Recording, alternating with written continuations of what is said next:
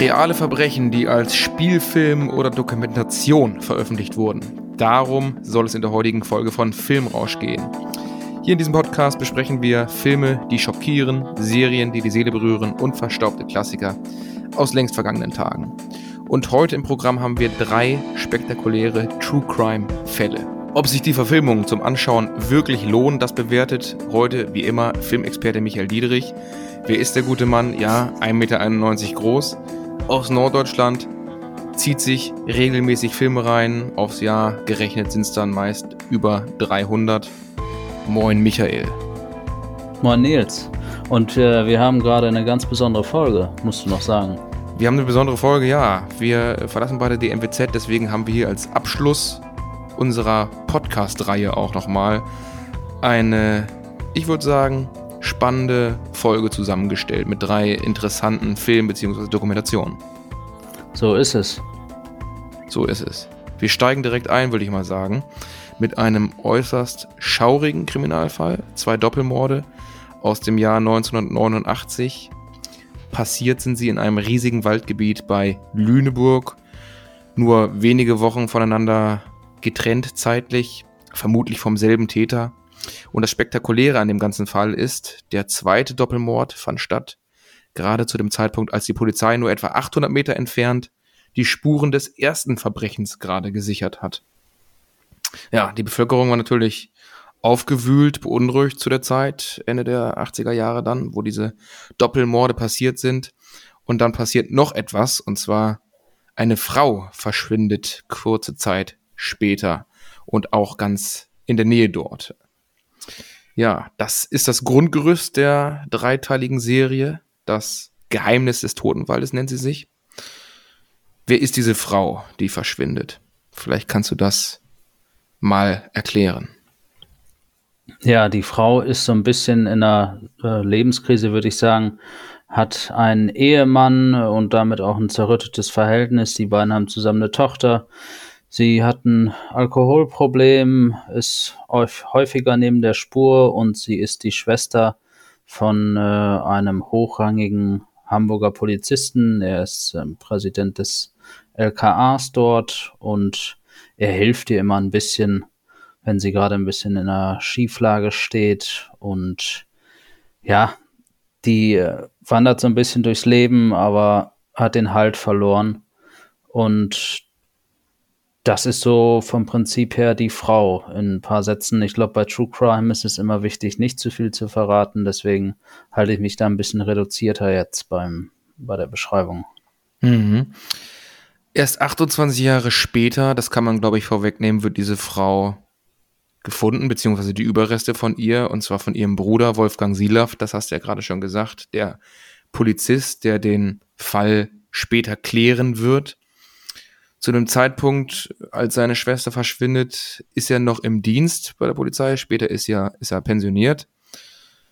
Warum dauert das so lange? Warum dauert die Suche 28 Jahre, bis er die Überreste seiner toten Schwester findet?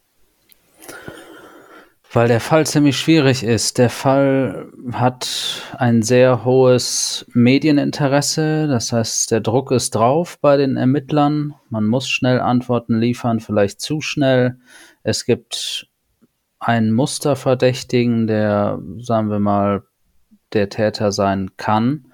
Und die Beziehungen untereinander, was Opfer-Täter angeht, sind sehr verstrickt. Und ich glaube, dass das Gesamtbild von diesem Fall die ganze Auflösung verschleppt hat. Also da hattest du nicht irgendwie einen Mordfall und irgendwie Indizien, sondern alles ist sehr undurchsichtig und das schildert die Serie auch ziemlich genau. Man weiß eigentlich, der könnte es sein, der könnte es sein, der könnte es sein oder das ist passiert. Die Polizei hat ja auch einen, ähm, einen Mann im Visier, der ich glaube auch am Waldesrand oder sogar im Wald wohnt.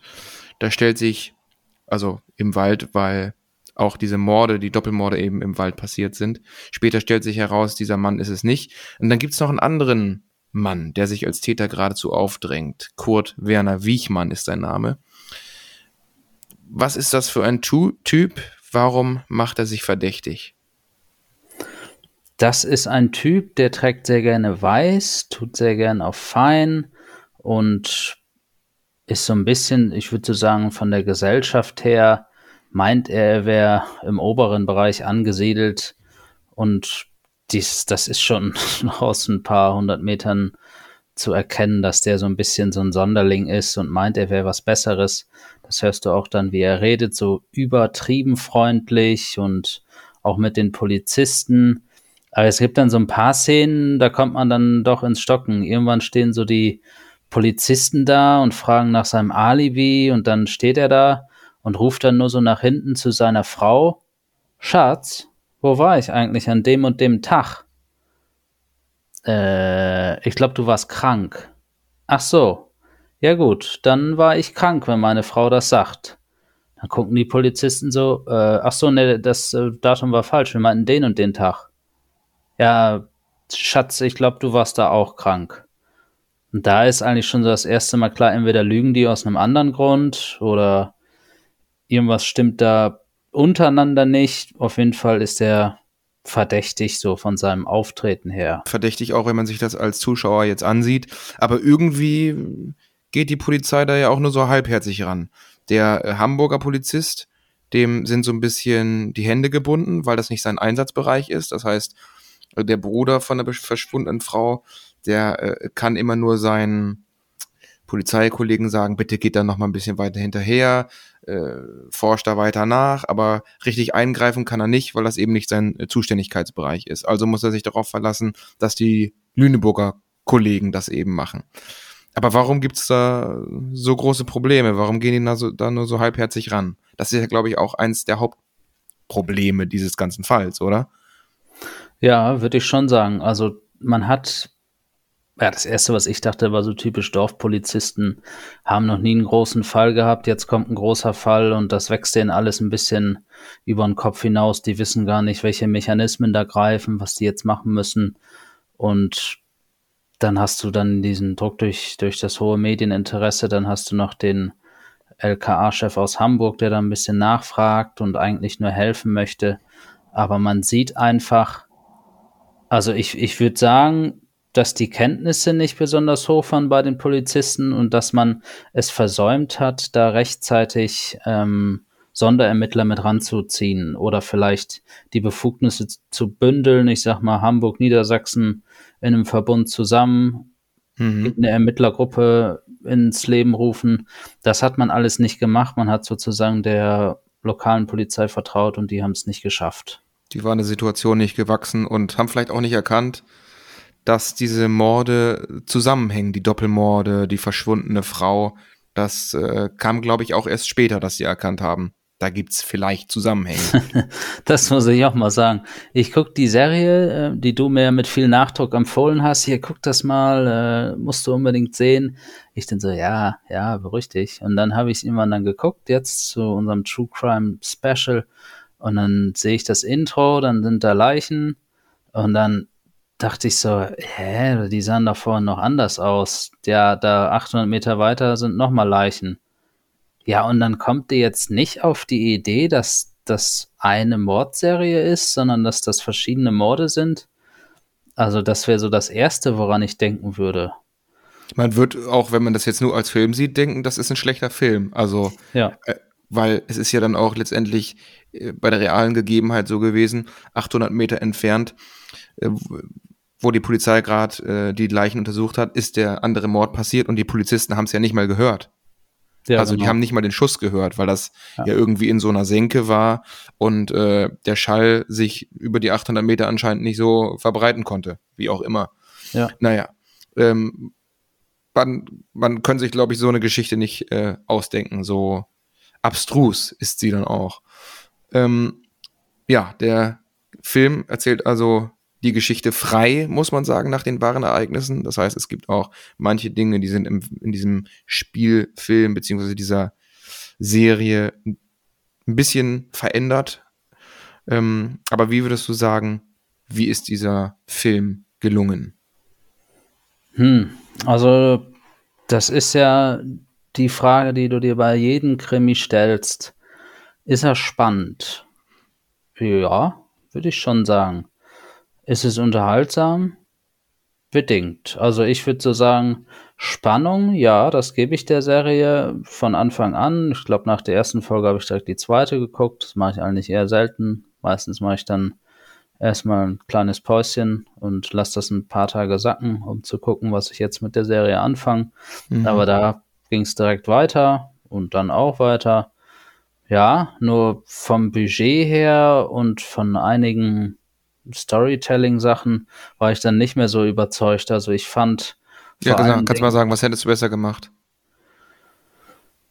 Ähm, ich hätte die Figuren ein bisschen interessanter gezeichnet, vor allen Dingen auch in den Nebenfiguren. Da fehlt mir dann irgendwie so die Motivation von einigen. Da kommt dann irgendwie eine Figur wirkt dann gar nicht mehr glaubwürdig, dann steht die auch gar nicht mehr so im Fokus dann ist eine andere wieder da. Also ich finde, man hat das nicht gut aufgeteilt. Ich glaube, in Folge 1 passte das noch ganz gut von der Screentime der einzelnen Figuren. Aber dann wird es ein bisschen, äh, bisschen ungleich so von den Figuren her. Und ich hatte auch nicht so eine Figur, wo ich richtig mitfiebern konnte. Bei mir war das die Figur dieser gelackte äh, oder geleckte Tatverdächtige, der teilweise dann seine weißen Handschuhe trug, der ja übrigens auch Friedhofsgärtner ist, also äh, dieses, was man ja immer, immer so sagt, der Mörder ist immer der Gärtner. Ähm, also dieser Schönling, der Tatverdächtige, der, äh, den fand ich doch sehr interessant. Der hat mir auch etwas Angst gemacht, muss ich sagen. Äh, der, ich konnte den null ernst nehmen, schon von Anfang an. Ja. Also, ja. Ja, okay. so komisch äh, oder so verschieden kann es wirken. Also für mich war das nicht so die Figur dabei.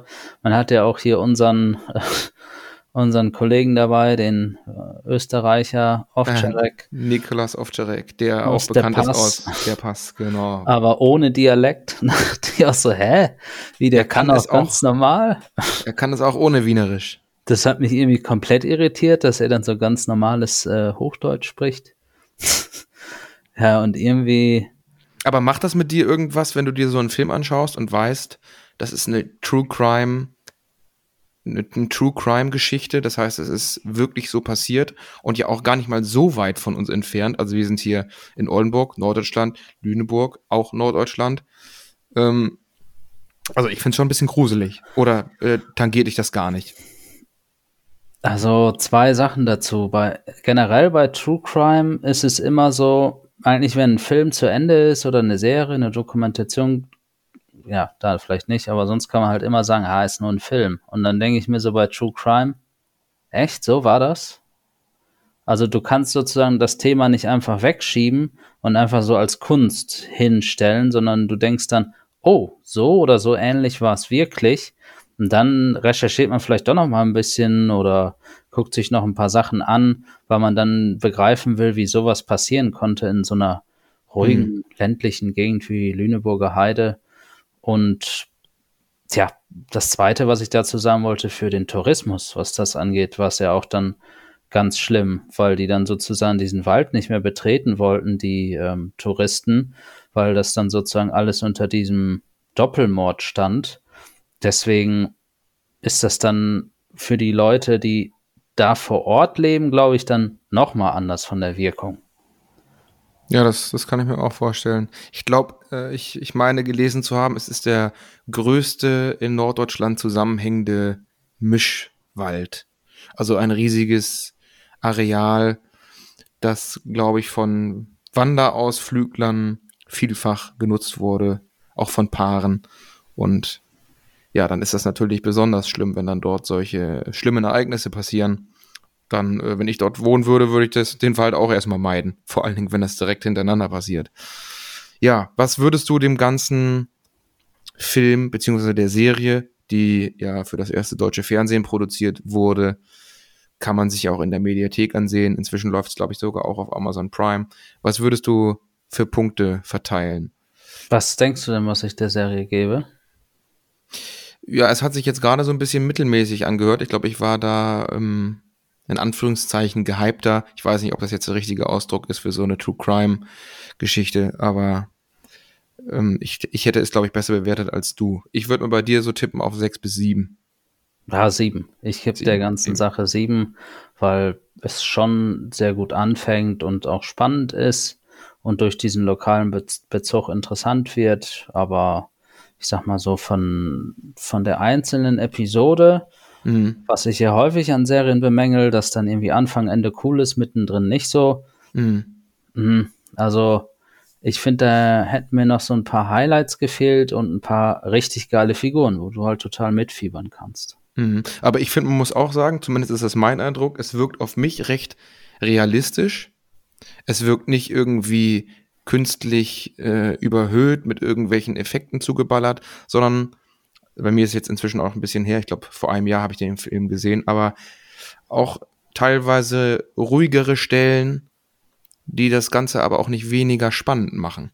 So. Und ähm, es ist eben ein Kriminalfilm. Man, man ist selber als Zuschauer mit dabei, herauszufinden, wie diese Geschichte jetzt eigentlich stattgefunden hat. Das könnte man sagen, glaube ich. Und das macht es für mich recht interessant. Gut, und diese Geschichte, mir war sie vorher auch schon bekannt. Ich weiß nicht, wo ich sie mal gehört habe, in einem True Crime Podcast. Ich, mittlerweile wurde sie, glaube ich, auch schon, auch schon zigfach erzählt. Äh, in der ARD-Mediathek findet man ja nicht nur diese Spielfilm-Reihe, sondern eben auch noch eine Dokumentation dazu, zu diesen, äh, zu diesen realen Ereignissen. Da werden auch nochmal Personen interviewt und so weiter. Ähm, dann gibt es auf Netflix sogar auch noch ein, eine einteilige Doku, das Verschwinden der Birgit Meyer oder so ähnlich. Also das Thema wurde auch schon in Anführungszeichen sehr ausgeschlachtet. Aber da, wenn man das halt betrachtet, würde ich da sagen, dass dieser Film halt trotzdem relativ realistisch rüberkommt und nicht irgendwie versucht, alles andere zu übertrumpfen. Ja, ja, das stimmt, auf jeden Fall. Ja. Ich würde, glaube ich, acht Punkte geben. Hm. Aber ich würde ihn mir auch nochmal ansehen. Ich habe ja gerade gesagt, bei mir ist es ein bisschen länger schon her und äh, ich überlege ihn mir jetzt äh, irgendwie in der kommenden Zeit auch nochmal anzuschauen. Ja, aber dann würde ich sagen, verlieren wir nicht weiter äh, Worte und Minuten, machen wir direkt weiter mit dem nächsten True Crime Fall. Schwarzer Schatten nennt sich die ARD-Dokumentation. Auch eine Serie. Und sie dreht sich um den Serienmörder Nils Högel. Er tötet in den Jahren 2000 bis 2005, verurteilt wird er später wegen 85 Morden. Die Dunkelziffer womöglich noch höher. Und auch diese Geschichte hat deutschlandweit für Schlagzeilen gesorgt. Ja, 85 Morde. Wie kam es zu einer so großen Serie? Vielleicht nochmal für alle die Leute, die von diesem Fall, der ja hier in Oldenburg oder in, im Oldenburger Umland spielt, noch nie gehört haben. Michael. Noch. Ja, ähm, es geht um Nils Högel, hier oft in den Nachrichten, bundesweit oft in den Nachrichten, Krankenpfleger, der dann einfach Patienten mit Giftspritzen oder Herzmedikamenten getötet hat. Und was erst in Oldenburg anfing, ging dann weiter in Delmenhorst. Dann, nachdem das da aufgeflogen ist, gab es eine erste Verurteilung irgendwie ein paar Jahre wegen versuchter Totschlag. Dann wurde das nochmal aufgerollt, das Ganze, und das zog sich mega lange hin. Also das ging echt lange, bis man dann echt ein Strafmaß hatte für diese ganzen Sachen. Ich meine, irgendwann hat er dann mal geprahlt im Knast und meinte, ich habe eigentlich so und so viele Leute umgebracht. Und dann hat er sich auch irgendwann beim Prozess einfach öffentlich gezeigt, nicht mehr das Gesicht verdeckt, sondern auch was erzählt, wie er das da gemacht hat. Und kaum vorstellbar, wie das passieren konnte, wie sowas die ganzen Jahre nicht auffliegen konnte, was das für ein Leid ist, was die ganzen Opfer ertragen mussten.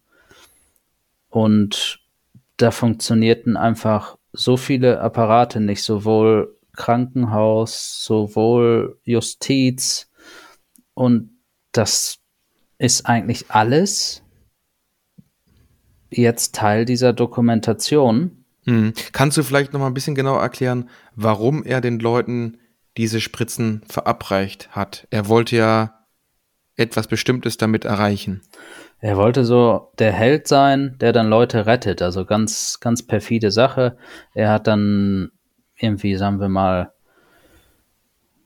ein Mittel verabreicht, dass jetzt eine Wiederbelebung erforderlich ist, dann übernimmt er das, belebt den wieder und dann sagen alle hier, ach super gemacht, du bist jetzt der Held. Hat aber wohl häufig nicht funktioniert, weil ja. die Leute dann dementsprechend eben nicht mehr wieder zu beleben waren oder das halt nicht funktioniert hat das, und dann gestorben sind. Das stimmt. Manchmal hat es dann funktioniert, wird auch in der Serie beschrieben, wie er dann da abgefeiert wurde. Es ist alles, ich sag mal, wir können das jetzt so sehen und denken so, krass, wie ist das denn überhaupt möglich? Und ich verstehe es eigentlich immer noch nicht, wie, wie das alles passieren konnte. Deshalb war ich mir auch unsicher, ob wir das mit reinnehmen. Aber wenn du True Crime sagst und dann hier in Oldenburg aufzeichnen, kamen wir da nicht drum rum, um diese Dokumentationsserie. Hm. Ich, ich glaube, ähm, es kann auch nicht zwingend der Anspruch sein, dass man so eine Serie oder einen Film schaut und das danach verstanden hat. Es bleibt ja immer danach eine, eine gewisse Ratlosigkeit. Es, ja, es ist ja nur ein Versuch, es zu erklären. Aber vielleicht kannst du diesen Versuch, diese Doku, die sich hier aufteilt in vier Episoden, a 50 Minuten, mal kurz beschreiben. Es sind vier Teile. Wie sind die so thematisch aufgebaut?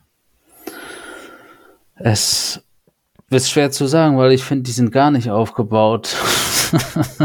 ich habe schon gefragt, wann kommt eine Frage, wo ich anfangen kann zu ranten. ich mag die Serie überhaupt nicht. Das fängt so an, irgendwie haben die auch so Titel, die einzelnen Episoden, dann heißt es dann jetzt äh, die Opfer und dann erzählen sie ein paar Opfer. Aber jegliche Struktur fehlt der Serie. Also das ist, fängt schon beim an, beim Intro fängt schon an da hast du einfach so fünf, sechs Leute, die einfach so reden, so ein paar Bruchteile irgendwie über Högel sagen und dann läuft das Intro und dann startet die Serie. Und da denke ich mir nur so, Leute, wie fangt ihr denn eine Serie an? Das ist so konfus, so durcheinander, hat keine Struktur. Um deine Frage zu beantworten, ich glaube, die hatten die Idee, dass die die Serie anfangen mit die Opfer, äh, der Kriminalfall, die Justiz, das Urteil oder so komisch. Hat alles nicht funktioniert, keine Struktur und auch sehr schlecht. Mhm. Wer kommt denn zu Wort? Kann man das vielleicht, also gibt es da einen Erzähler, der so übergeordnet durch die Dokumentation führt? Sind es einfach nur interviewte Personen? Äh, wie muss man sich das vorstellen? Und wenn ja, also welche interviewte Personen sind dann dabei? Ja, also eigentlich fast sehr viele Beteiligte. Also es kommt eine große Anzahl von Opfern oder ich sag mal Hinterbliebenen der Opfern zu Wort, alle so aus dem Raum Nordwesten. Und dann hast du Polizisten, die was sagen, hast du Journalisten, Krogmann von der NWZ damals ist dabei, dann hast du sonst noch eine Staatsanwältin, glaube ich, und das war es eigentlich so ziemlich. Du hast, sagen wir mal, sehr viele Leute dabei. Und ja, natürlich Leute vom Krankenhaus hast du auch dabei. Aber gibt es eine Person, eine übergeordnete Person, die das Ganze einordnet? Nee, du hast, du hast jetzt nicht, ja, wenn du es so siehst, die Polizisten ordnen es ja irgendwie ein, aber die erzählen es dann eher nach und sagen, wie die es erlebt haben. Aber mhm. du hast nicht irgendwie so ein äh, Voice-Over, was dann kommt und dann irgendwie was erzählt. Würdest du sagen, das ist das, was fehlt? Nee, ich kann dir sagen, was fehlt. Die hatten gar keinen richtigen Plan, was die machen. Die holen sich die Leute ran und interviewen die Leute. Aber so funktioniert keine gute Dokumentation. Du musst das an Leuten festmachen, die was zu erzählen haben. Dann überlegst du dir ein gutes Drehbuch und wie du da rangehen willst an die Sache. Aber so das ist, du erfährst eigentlich kaum was Neues, was ich ja immer so bei Dokumentation, Dokumentation sehen möchte, dass du was Neues hast oder irgendwas. Mhm. Eigentlich hast du fast gefühlt nur dieses Högel-Label vorne drauf. Ah, Högel-Serie, gucken wir mal rein. Aber es ist echt eine Enttäuschung und ich kann mir das gar nicht vorstellen, wie das dann für die Hinterbliebenen ist, dass die dann sowas sehen, das läuft jetzt da und da und da und da Und dann, ich, ich sag mal so, aus meiner Sicht kann ich dann sagen, wenn ich dann Teil einer Produktion bin, über meine Sachen erzähle, dann erwarte ich auch, dass das dann richtig eingeordnet wird und da auch was Gutes draus gemacht wird. Hier bei dieser Serie, ja. Also du würdest sagen, man hat das Högel-Label raufgeklatscht, hast du gerade gesagt. Das heißt im Sinne von, man macht äh, Aufmerksamkeit mit der Sensation Högel. Ja, würde mhm. ich, würd ich schon sagen. Also man dreht ja aus vielen Sachen eine Serie. Da wollte man jetzt eine Serie drehen, hatte aber gar keinen Plan. Also ist nicht gelungen. Okay. Es ist wirklich fast einer der schlechtesten Dokumentationsreihen, glaube ich, die ich je gesehen habe. Das ist ein hartes Urteil. Werden ja. denn so allgemeine Fragen, äh, also der, die Doku äh, kommt ja damit, dass sie sagt, wir wollen Antworten liefern auf den Tathergang, wir wollen Antworten liefern darauf, warum man ihn nicht stoppen konnte, warum die Ermittlungen so spät in Gang kamen. Können diese Antworten denn geliefert werden? Nee. Immerhin? Nee, da kommt auch nichts richtig rum. Also man hat dann nochmal so ein bisschen was, aber so vom Prinzip bleibt vieles im Verborgenen. Du hast kaum Erkenntnisse, du hast kaum irgendwie Mechanismen, die da gezeigt werden, die vielleicht nicht funktionierten. Also ich weiß auch nicht, was jetzt daran so schwierig war, dass man das irgendwie 15, 20 Jahre lang nicht aufdecken konnte. Also das, es bleibt immer noch un unklar nach der Doku. Ja, da bleibt ganz vieles unklar. Also ich bin durch die Dokumentation irgendwie in keinem Punkt schlauer geworden als vorher. Aber du hast sie bis zum Ende durchgezogen.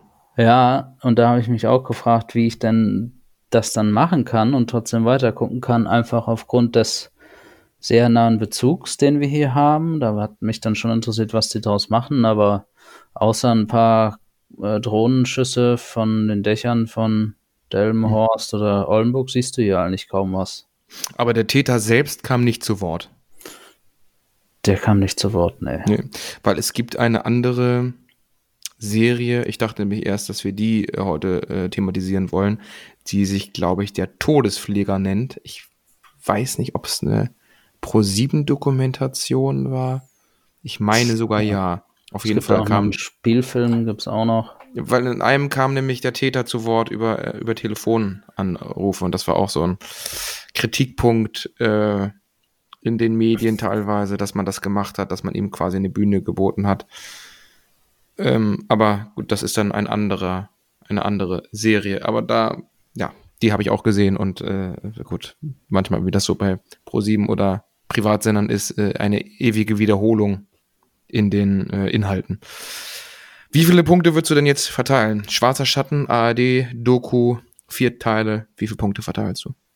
Machen wir von 0 bis 10 oder 1 bis 10? von 0 bis 10.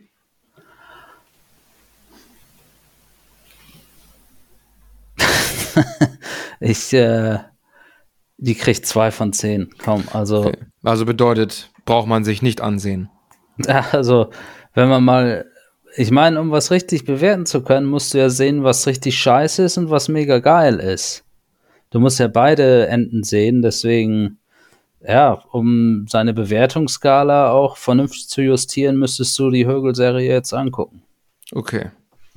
Am unteren Ende zu justieren, wenn man mal sehr viel Zeit hat. Ja, ein, äh, ein äh, Nachtrag noch von mir, den ich gerne nachreichen würde. Meine emotionalste Stelle war ja eigentlich ganz am Ende. Da berichtet ein äh, Mann aus Gandakesee, das, was ich einfach nur so unterstreichen kann. Der sagt dann einfach so immer diese Fresse von dem Högel überall und er will eigentlich nur abschließen mit dem Thema, ist selber einer der Opfer. Der kann es nicht mehr sehen, wie schlimm das ist.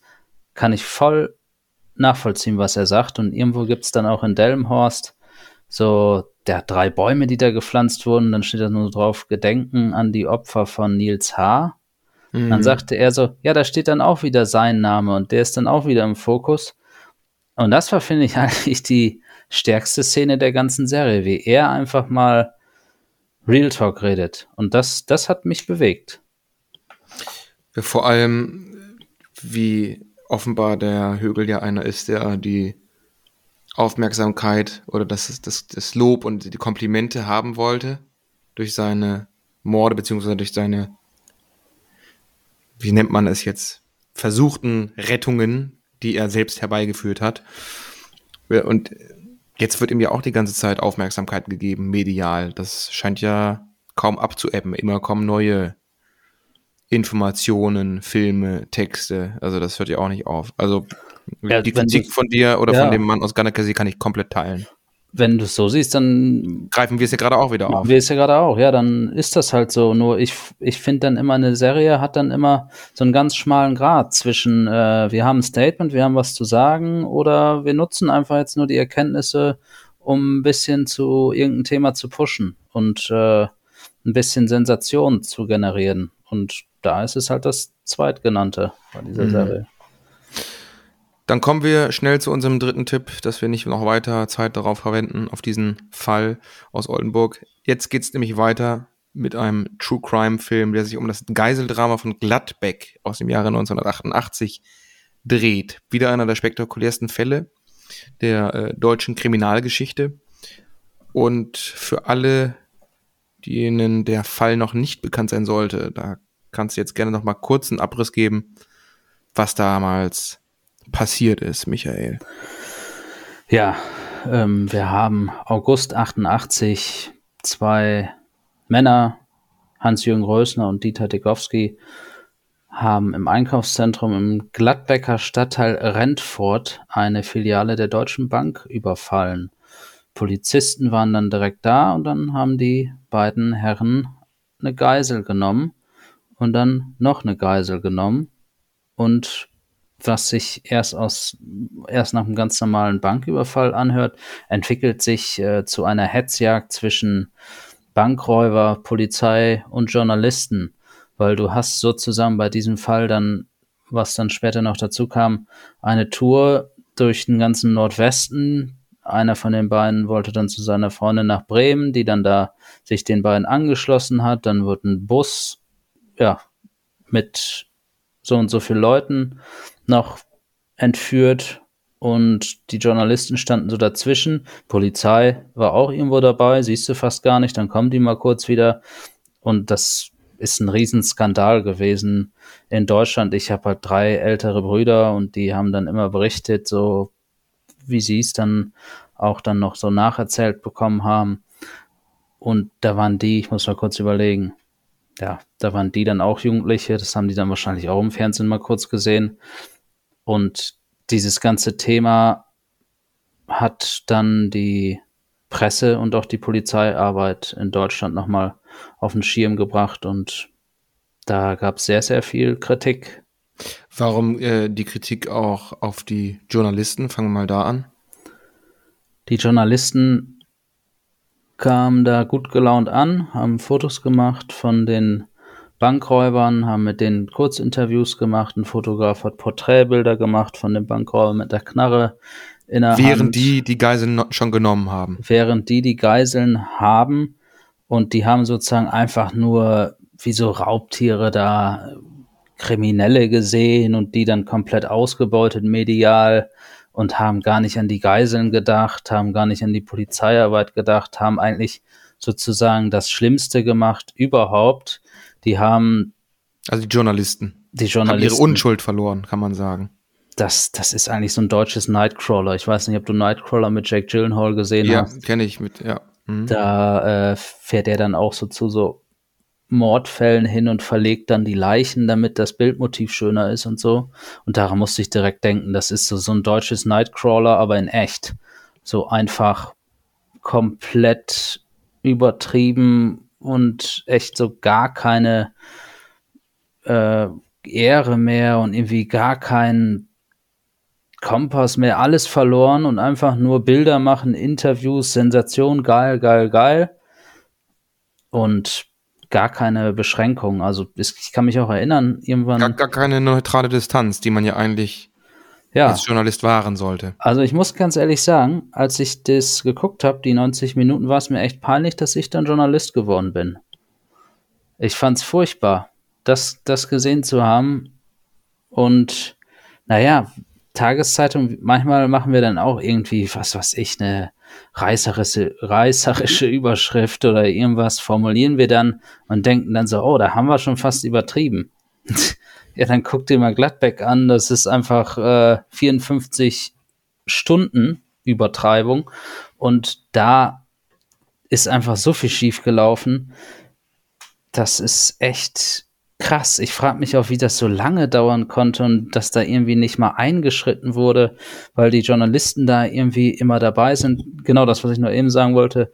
Irgendwann steht da so ein Journalist und sagt dann so, äh, ja, kann sie die Knarre noch mal ein bisschen höher halten und noch mal ans Kinn der jungen Frau, damit wir dann ein schöneres Bildmotiv haben. Bitte was? ich habe echt unfassbar und ich habe echt in dem Moment, ich hatte irgendwie so gehofft, dass dann einfach irgendwie die Journalisten mal einen auf den Deckel kriegen, aber das Einzige, was da von mal wem, kam, Von wem sollen sie denn öffentlich auf den Deckel kriegen? Kann ja, über sich selber schreiben. Ja, ja. Passanten oder irgendwas äh, oder Polizisten, die die dann mal da rausziehen oder keine Ahnung was, aber das Einzige, was kam, irgendwann so Rufe, so, ah, dafür werdet ihr später noch äh, bluten, Schweinepresse oder sowas alles, als sie da auf der Autobahn rumfahren und die Journalisten da die äh, Fahrt blockieren. Aber das war's. Und, und dann ist es halt eine bundespolitische Debatte geworden. Dann Und die Polizei steht in der Kritik aus Gründen, dass sie es unprofessionell gemacht haben. ja, das, die Polizei, das, das sind da so Statisten, also in dem Film, äh, sind das, der nur mit Live- äh, Archivmaterial arbeitet von damals. Auch keine Stimmen mehr, die dann noch zu Wort kommen. Alles von damals und das wird dann zusammengeschnitten zum Film. Und die Polizei, allein wie die mit den äh, skrupellosen Gangstern da sprechen.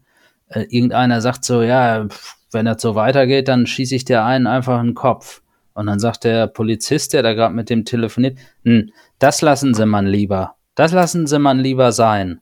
Und dann, in dem Moment musste ich noch, keine Ahnung warum, an Boston denken, den Film. Mit dem ähm, Marathon mit, oder was? ja, mit dem Marathon mit Mark Wahlberg, wo er Polizist ist, wo 10.000 Polizisten zwei Terroristen jagen und die Stadt abgeriegelt wird und Heimatschutz, Navy Seals, alle kommen an.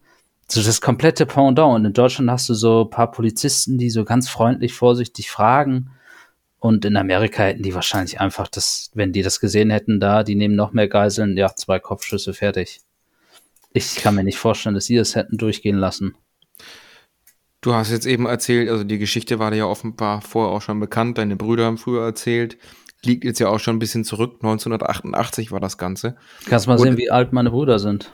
Erstens das und zweitens ist es ja jetzt nicht so, dass die Geschichte unbekannt gewesen wäre. Es gibt einen zweiteiligen Spielfilm darüber, die Geschichte ist von vorne bis hinten erzählt, sage ich jetzt mal in Anführungszeichen. Oder nicht mal in Anführungszeichen, das ist ja so. Äh, von daher diese Frage, wie nötig ist diese Doku überhaupt noch? Sind da irgendwelche neuen Gesch Sachen ans Tageslicht gekommen? Wurde irgendwas Neues gezeigt, was vorher unbekannt war? Oder ist das einfach auch nur äh, nochmal, weil True Crime gerade halt in ist, nochmal zeigen und Aufmerksamkeit erregen? Die Dokumentation ist zum Beispiel für so Leute wie uns, die äh, das damals nicht live mitbekommen haben, jetzt nochmal das sehen wollen, weil das ist eigentlich eins zu eins das in einem Stück, nur halt nicht 54 Stunden, sondern äh, 93 Minuten oder so. Und das Tolle ist, das ist, also das Tolle, ja, das Tolle, handwerklich toll vom, vom Filmtechnischen, das ist äh, sehr nah dadurch, dass das alles mit Archivmaterial arbeitet. Du kannst dir das wirklich sehr gut vorstellen, wie es dann damals war, weil es einfach extrem authentisch gefilmt ist. Ich weiß nicht, wie sie es hinbekommen haben, wie sie das ganze Material bekommen haben, doch als ich dann die äh, Gangster da gesehen habe mit dem Journalisten, die da alle mitfilmen, dachte ich so, ah ja, ihr habt da damals dann schon eigentlich gefilmt für diesen Film. weil, äh, ja, das ist so ein bisschen auf einer Metaebene, weil eigentlich macht der Film ja genau das gleiche wie die Journalisten damals. Wie- Ja, der Film arbeitet vermutlich mit dem Material von den Journalisten damals. Also das ist ja eigentlich auch äh, kritikwürdig, sage ich jetzt mal. Ja, und wir gucken uns das wieder an. Das ist Ja. ja eigentlich. Es ist etwas absurd. Aber fände ich so die, die Voyeuristen sitzen äh, zu Hause entspannt vor dem Fernseher mit einer Tüte Chips und sehen sich das an, was die Journalisten damals gemacht haben, wofür sie ja so in der Kritik standen. Aber jetzt schaut Da- man's trotzdem. und sieht sich an, wie sie in der Kritik standen. Also, Genau, das ist ja total äh, konfus. Ich finde es trotzdem von der Machart gut. Es ist äh, sehr nah dran, unterhaltsam, total, weil die beiden äh, Degowski und Rösner, ja, so einer sagte auch, ich bin Verbrecher vom Hause aus oder so, oder ich habe abgehakt. Das sind halt wirklich so filmreife Gangster. Das Interessante ist, filmreife Gangster, ich habe mir die, es gibt einen zweiteiligen Spielfilm dazu, mit Ulrich Nöthen unter anderem, zu diesem Gladbeck-Fall. Heißt, glaube ich, sogar auch Gladbeck. Und, naja, sehr abstrus, weil der Fall halt einfach abstrus war. Und ich dachte mir so, Alter, das kann doch nicht wahr sein. Wie kann eine Polizei so dilettantisch sein? Wie können die Journalisten so agieren? Ich komme mir das kaum ansehen. Und dann habe ich so, ich dachte mir so, jetzt übertreiben sie aber halt auch in dem Spielfilm. Und jetzt wird es auch ein bisschen äh, zu viel, reicht jetzt auch so. Und dann habe ich mir äh, kurz ein paar Szenen, also ich habe den, diese Netflix-Doku noch nicht geguckt, nur so auszugsweise. Aber die haben sich teilweise eins zu eins so geglichen mit dem Spielfilm. Ja, Ich so dachte, das, das kann doch nicht wahr sein, dass das wirklich so, so war, so genau. ja. Genau so. Also, naja, unfassbar. Ähm, du würdest also sagen, Ansehen lohnt sich.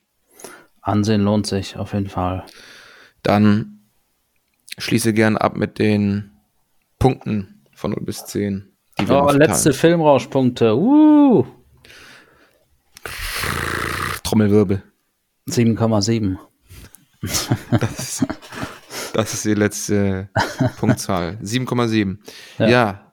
bedeutet im Endeffekt für die Folgen Geheimnis des Totenwaldes und Gladbeck sollte man oder kann man sich als True Crime Fan gerne ansehen.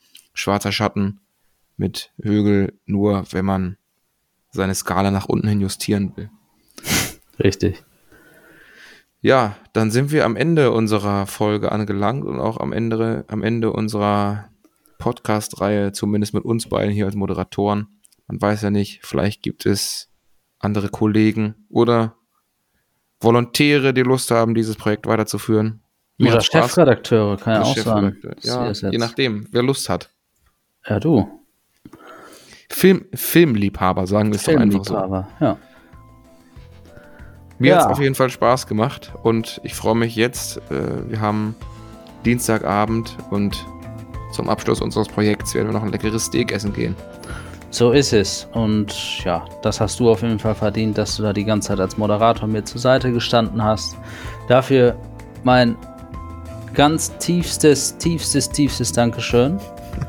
Sehr cool. Gerne. Hat Und mir Spaß gemacht. mir hat es auch sehr viel Spaß gemacht, die ganzen Folgen. Und ja, danke an die Zuhörer. Die wenigen, aber treuen. die wenigen aber treuen. Und das Wichtigste von Filmrausch ist einfach nur, guckt weiter Filme. Hau rein. Hau Bis rein. gleich, bis, gleich im gleich. Steakhouse. Ja. Ciao. Ciao.